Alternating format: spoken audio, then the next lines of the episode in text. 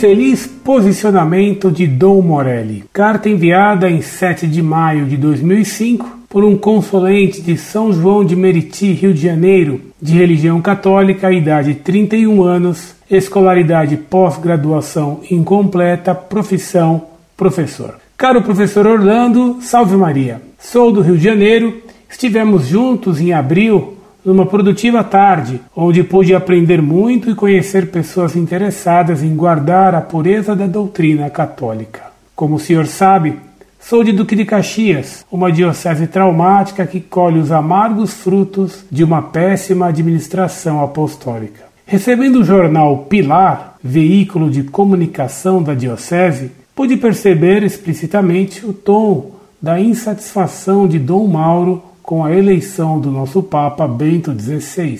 Dom Mauro não disfarça e ainda faz algumas colocações insinuando que há duas igrejas, uma europeia e outra latino-americana. Reproduzi a carta do senhor bispo e exponho-a aqui no site Monfort, aguardando sua respectiva análise, bem como seus comentários igualmente profícuos para minha formação na fé. Desejo, no entanto, deixar claro que a reprodução e cópia da carta que aqui faço não quer de modo algum desrespeitar a pessoa de Dom Mauro Morelli. Desejo unicamente entender o que se passa na cabeça de um homem que, fazendo parte da igreja como bispo diocesano, suscita nos corações dos fiéis sentimentos de revolta contra a própria instituição. Espero que o Senhor possa ajudar-me a entender melhor este homem bem como a realidade de uma diocese que está literalmente enfraquecida na fé, mergulhada no vazio consequente dos discursos marxistas e alienantes que fizeram tantos órfãos na fé. A questão é tão grave que, para assistir à Santa Missa,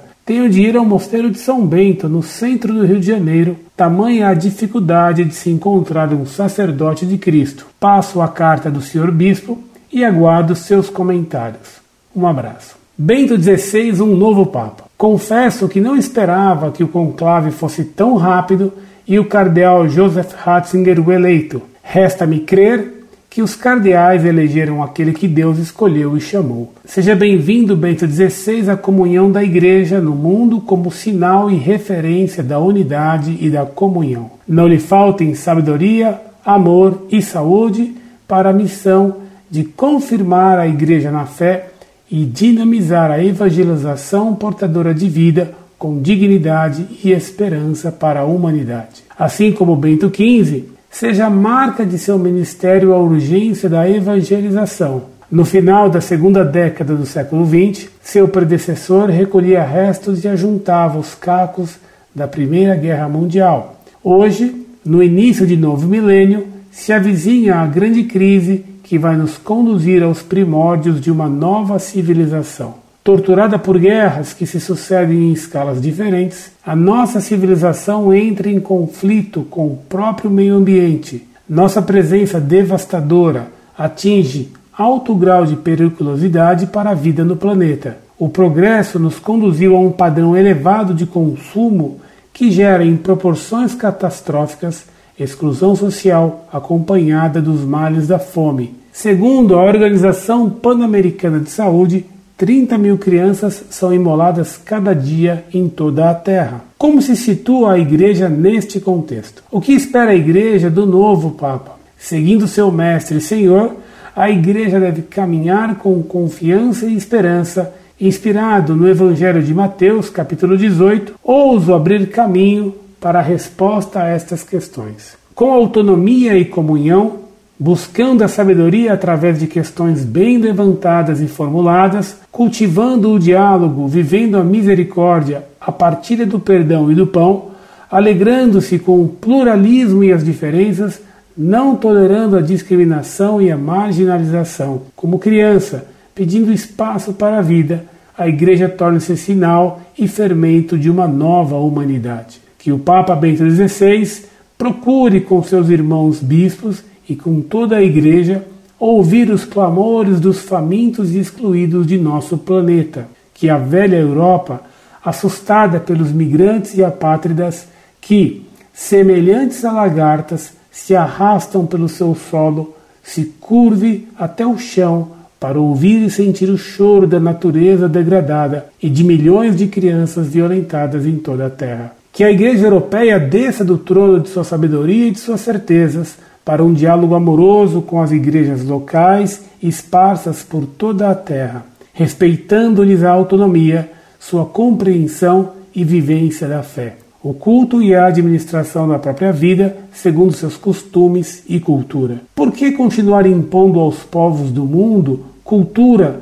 teologia e disciplina eclesiástica que já não mais saciam a fome de vida de seu próprio povo? Seja reconhecido o direito divino de cada comunidade ter seu quadro de ministros e ministras, de pastores e pastoras. Confiemos a Igreja a mulheres e homens eminentes na fé e excelentes na caridade, realmente capazes de confirmar na fé a comunidade eclesial e torná-la presença relevante, solidária e misericordiosa no meio de seu próprio povo. Por que manter delegados e embaixadores junto aos que governam os povos se o reino de Cristo não se confunde com os reinos do poder e da riqueza? O diálogo com poderes constituídos, exigência e direito da cidadania de cada povo seja tarefa das igrejas locais e de seus pastores. Abre-se nova página da história da Igreja Católica Apostólica de Comunhão Romana sob os olhares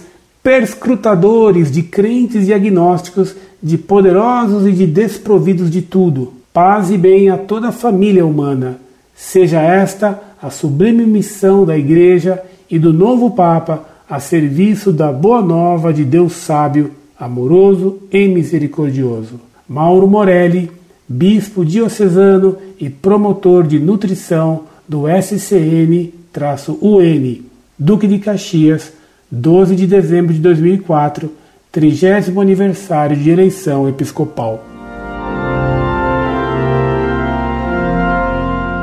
Muito prezado, salve Maria. É um prazer atendê-lo. Antes de tudo, faço-lhe notar que o documento de Dom Morelli está datado de Duque de Caxias, 12 de dezembro de 2004, 30 aniversário de eleição episcopal. Nessa data, Dom Morelli ainda era bispo diocesano de Duque de Caxias. Como então ele trataria da eleição de Bento XVI, que se daria meses depois, em abril de 2005? Que confusão é essa? Teria Dom Morelli aproveitado o texto de um documento escrito anteriormente para expressar nele o que pensou da eleição de Bento XVI? Que estranha confusão a desse bispo. Dom Morelli confessa que não esperava a eleição do cardeal Ratzinger para papa. Desejaria ele a eleição desse cardeal? Parece que não pois o pensamento do cardeal Ratzinger era contrário ao da teologia de libertação adotada por Dom Morelli como verdade absoluta anunciada por Marx, o seu profeta. Esse bispo marxistoide ousa distinguir de modo pouco velado a Igreja da Europa da Igreja latino-americana, como se a Igreja não fosse una,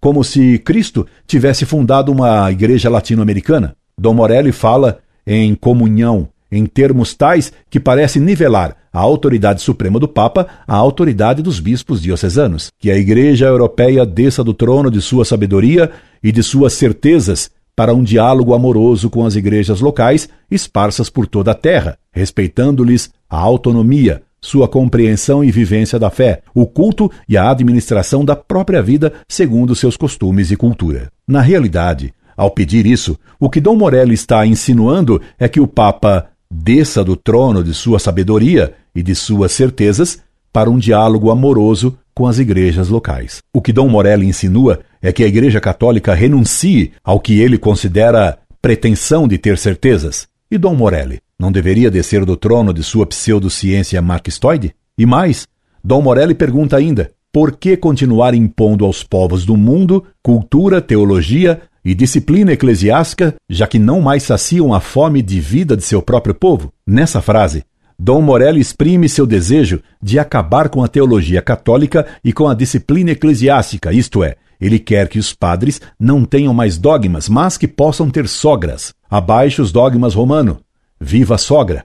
Esse seria o grito libertador desses teólogos da libertação, próceres da anarquia teológica e moral. Na frase seguinte, Dom Morelli faz entender o seu desejo de que mulheres sejam ordenadas, o que vai diretamente contra o texto de São Paulo, portanto, da revelação. Seja reconhecido o direito divino de cada comunidade ter seu quadro de ministros e ministras, de pastores e pastoras. A seguir, ele defende o fim da soberania pontifícia, pedindo a extinção das nunciaturas. Por que manter delegados e embaixadores junto aos que governam os povos, se o reino de Cristo não se confunde com os reinos do poder e da riqueza? E como fim último da igreja, Dom Morelli coloca o bem da família humana e não a maior glória de Deus. Paz e bem a toda a família humana, seja esta a sublime missão da Igreja e do novo Papa, a serviço da boa nova de Deus, sábio, amoroso e misericordioso. Fim naturalista para uma igreja terrena, humana, democrática, sem dogmas, igualitária e pobre, tal qual a deseja a herética teologia da libertação, tal qual a faria o príncipe deste mundo. E se o Papa Bento XVI seguir a direção oposta como a defendia o cardeal Ratzinger? Que farão Dom Morelli, Dom Tomás Balduino e outros bispos que mais parecem lobos vermelhos, devoradores das ovelhas de Cristo? Desobedecerão, como anunciou Dom Tomás Balduino? Incorde Jesus Semper, Orlando Fedeli.